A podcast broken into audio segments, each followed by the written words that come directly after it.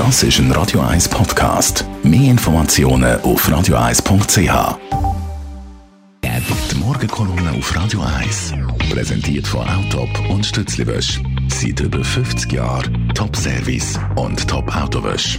Achtmal in und um Zürich. Guten Morgen, Leute Gerber. Guten Morgen miteinander. Seit zehn Jahren tut die Schweizerische Nationalbank Negativzinsen erheben. Das heißt, bei Banken, die bei ihr das Geld deponiert, verlangt sie Zinsen, für das sie das Geld kennen und nicht für das sie Geld müssen, würde holen.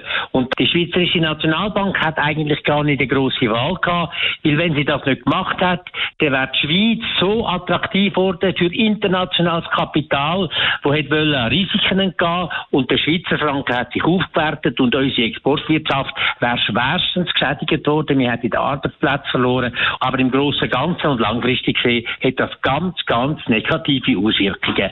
Die Negativzinsen und die Geldschöpfung hat nämlich die Auswirkungen, die immer zulasten den Mieter gehen, von den Lohnempfängern und von den Sparern. Weil die Negativzinsen werden von den Banken zunehmend auf die Sparer überwiesen und die können dafür für ihr Geld, das sie in der Bank geben, auch keinen Zins mehr über, sondern müssen sogar etwas zahlen dafür. Und es wird insbesondere auch auf die Pensionskasse überwälzt. Und die Situation wird noch weitergehen, weil man geht davon aus, dass der September noch die Europäische Zentralbank eine weitere Runde einleitet, wieder billiges Geld rauslässt, Zinsen nochmal zu senken, wie es die Amerikaner schon gemacht haben, und dass dann bis Ende Jahr vielleicht sogar eine zehnjährige Hypothek bei 0,3 Prozent ist. Das ist langfristig und mittelfristig eine riesige Katastrophe und man sieht noch kein Ende. Jetzt muss man sofort etwas machen und, und, und, und unsere Räte in Bern müssen etwas machen.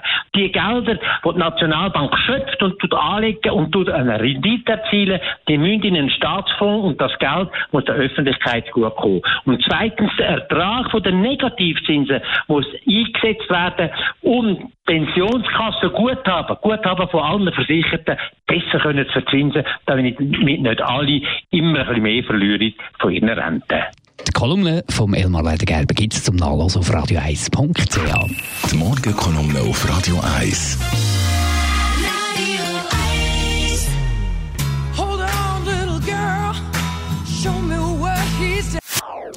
Das ist ein Radio 1 Podcast. Mehr Informationen auf radio1.ch.